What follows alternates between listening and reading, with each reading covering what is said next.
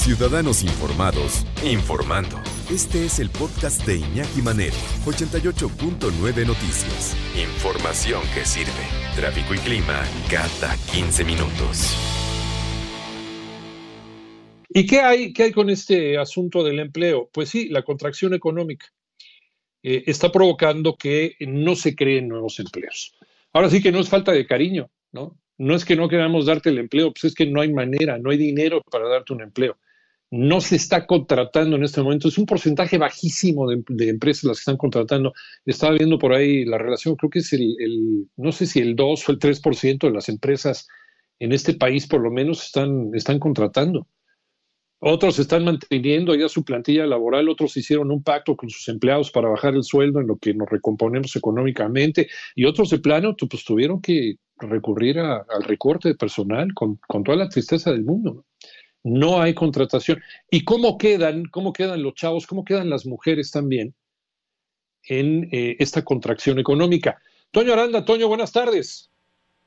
Iñaki, muy buenas tardes. La reactivación del mercado laboral en América Latina y el Caribe después de la pandemia de COVID-19 será muy lenta y necesitará al menos una década para que los indicadores laborales regresen a los niveles que tenían previos al COVID-19. Quien afirmó esto, Iñaki, fue la secretaria ejecutiva de la Comisión Económica para América Latina y el Caribe, CEPAL, Alicia Bárcena, durante la presentación del informe coyuntura laboral en América Latina y el Caribe. Alicia Bárcena detalló que se requieren políticas sectoriales que promuevan el desarrollo sostenible con empleo, apoyadas por políticas fiscales activas y proyectos de inversión intensivos en trabajo para construir capacidades productivas nacionales y así también aumentar la competitividad. Escuchamos, Iñaki, a Alicia Bárcena que va a haber una lenta recuperación en el empleo. Si tuviéramos una tasa de crecimiento de la actividad económica de 3%, podríamos alcanzar los mismos niveles de 2019 en 2023. Pero si la región crece a una tasa promedio como lo hizo la última década de 1,8% del PIB, apenas llegaríamos a los niveles de 2019 en 2025.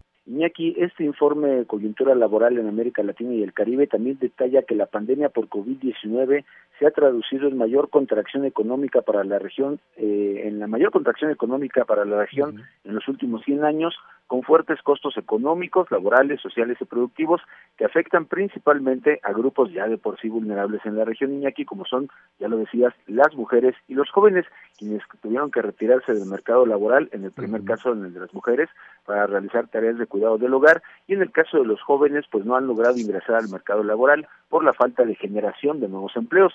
En esta ocasión escuchamos a Vinicius Pineiro, quien es director de la Organización Internacional del Trabajo para América Latina y el Caribe, quien advirtió que durante pues esta pandemia se han perdido estos empleos y dejará una marca, una cicatriz a los jóvenes en el sentido de que cada vez entre más tiempo pase para que se incorporen al mercado formal, más difícil será que lo hagan y la exclusión será mayor. Escuchamos a Vinicius Pineiro jóvenes han sufrido más. Será muy difícil incorporarlos en el mercado de trabajo más adelante, ¿no? Y como mencionamos en nuestro estudio, hay una menor probabilidad de seguir, de conseguir el empleo, desalienta su búsqueda en el futuro, ¿no? Y eso tiene que ver también con el aumento de la criminalidad y de actividades ilícitas. Largos periodos de inactividad pueden dejar cicatrices, ¿no? Entonces son secuelas que nos deja la crisis Iñaki, pues finalmente Vinicius Piñeiro comentó que esto también podría impactar incluso en una cuestión como lo es la seguridad y la estabilidad política en América Latina cuando los jóvenes no encuentran empleo. Iñaki, es la información.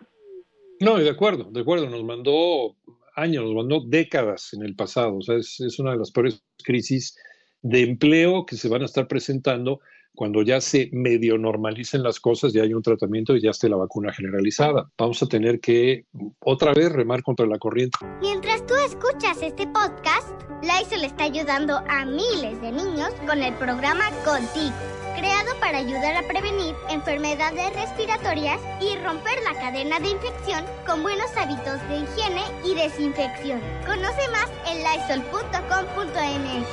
Cuida el agua.